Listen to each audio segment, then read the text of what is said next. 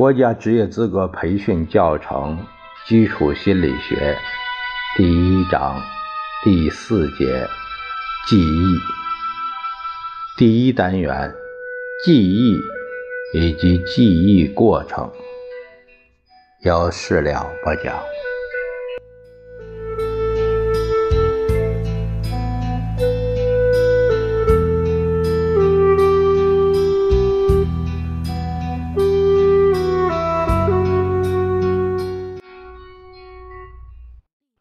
我们先来看一下第一个小问题，说到记忆的定义。记忆是过去的经验在头脑中的反应。所谓过去的经验，是指过去对事物的感知、对问题的思考、对某个事件引起的情绪体验，以及进行过的。动作操作，这些经验都可以以印象的形式储存在大脑中，在一定条件下，这种印象又可以从大脑中提取出来，这个过程就是记忆。所以，记忆不像知觉那样。反映当前作用于感觉器官的事物，而是对过去经验的反应。凡是过去的经验，都可以储存在大脑中，需要的时候又可以把它们从大脑中提取出来。因而，记忆可以将人过去的经验和当前的心理活动联系起来。在时间上把人的心理活动联系成一个整体，甚至可以把自己一生的经历都联系起来，这样人们就能不断的积累知识和经验，并通过分类。比较等思维活动，认识事物的本质和事物之间的内在联系。同时，人们也通过记忆积累了自己所受到的各种影响，逐渐形成了自己独特的心理面貌。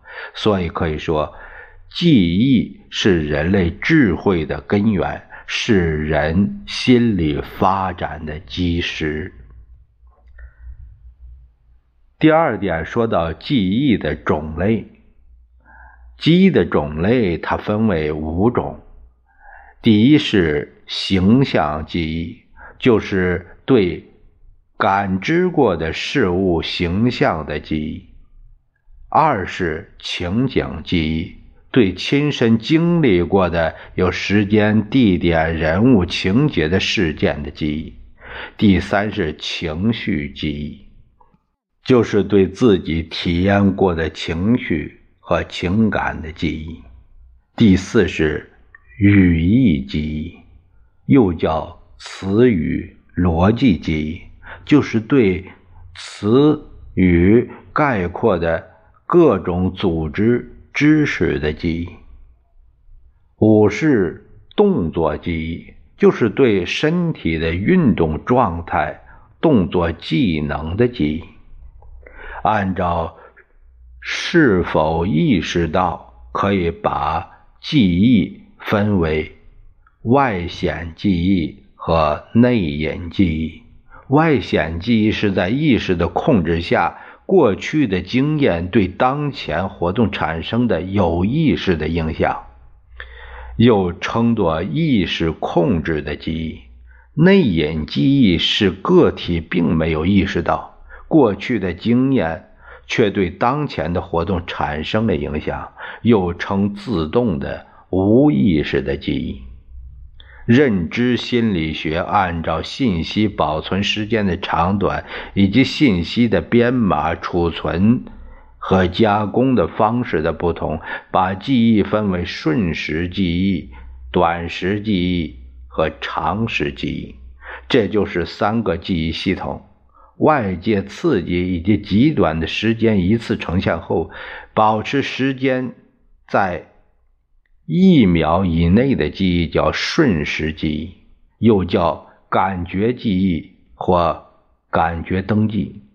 保持时间在一分钟以内的记忆叫短时记忆，保持时间在一分钟以上的记忆叫长时记忆。瞬时记忆的容量较大，短时记忆的容量只有七呃正负二两个单位。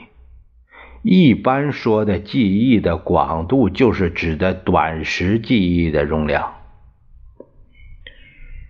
因为长时记忆的容量，无论是记忆的种类和数量来说，都是无限的。瞬时记忆记的是事物的形象，当意识到实际的项目，或者说对实际的项目加以识别的时候，实际的项目就进入了短时记忆。在短时记忆里，对语言文学记的是他们的声音，就是听觉的记忆；对非语言文字记的是他们的形象。对短的记忆的材料加以复述，实际的材料就可能进入常识记忆。常识记忆是以语义和形象的方式。储存实际的材料的。第三是记忆的过程。记忆从实际开始，实就是认识啊，认识记录记忆开始。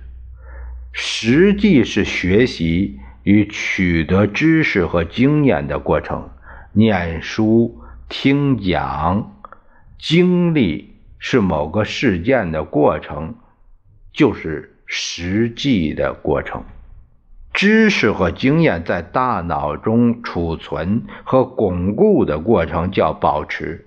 实际不仅能获得知识和经验，而且能把实际的过程储存在大脑中。实际的变数越多，知识和经验在大脑中保存的越牢固。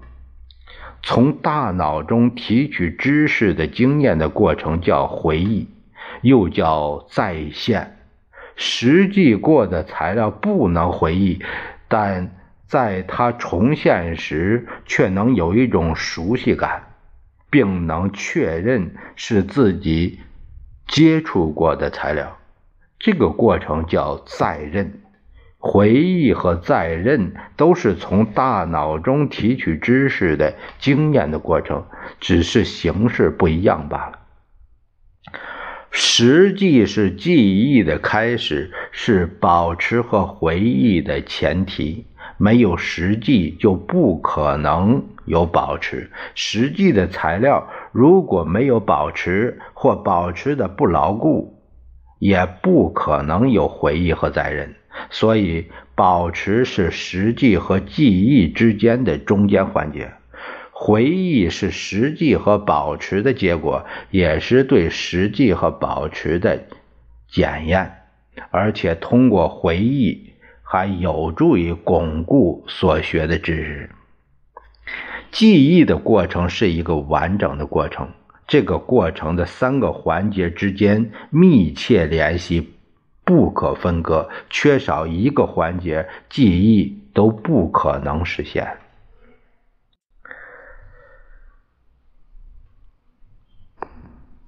我们下一节会谈到第二单元遗忘以及以往的规律。